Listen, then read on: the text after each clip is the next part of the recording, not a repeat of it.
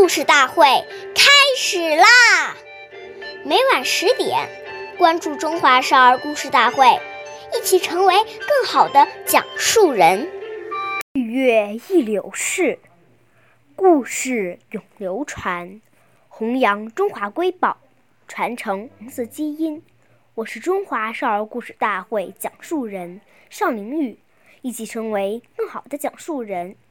今天我给大家讲的故事是《故事大会红色经典故事》第二十五集《图比养好》。今天讲一个习仲勋爷爷的故事。作为国务院总理的习仲勋爷爷特别喜爱孩子，他也特别重视从严教子。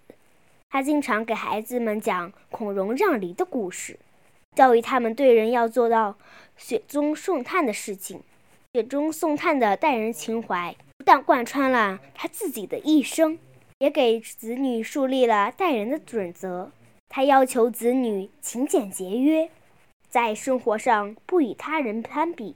当时，习仲勋爷爷一个月的工资是四百元，要养家糊口人，还要不时接济老家的亲友，所以他家孩子衣服经常是老大穿过，老二穿。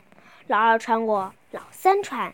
他的儿子习近平儿时穿的衣服，干补丁、罗补丁，而且都是兄弟姐妹演传相传下来的。习仲勋夫人齐心奶奶在《我与习仲勋》一文中写道：“习近平因学校话而不愿穿女孩的鞋子时，仲勋却对他说：‘冉冉穿一样。’兄弟姐妹逢年过节也会去人民大会堂。”专门城楼上加一些晚会。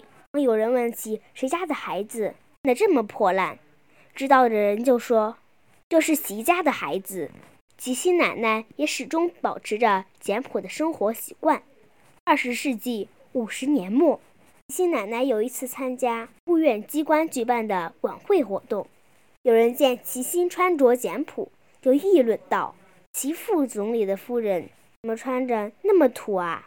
吉星奶奶回家说了这件事，吉仲勋爷爷邪的笑着说：“图比养好。”感谢大家的收听，我们下期节目再见。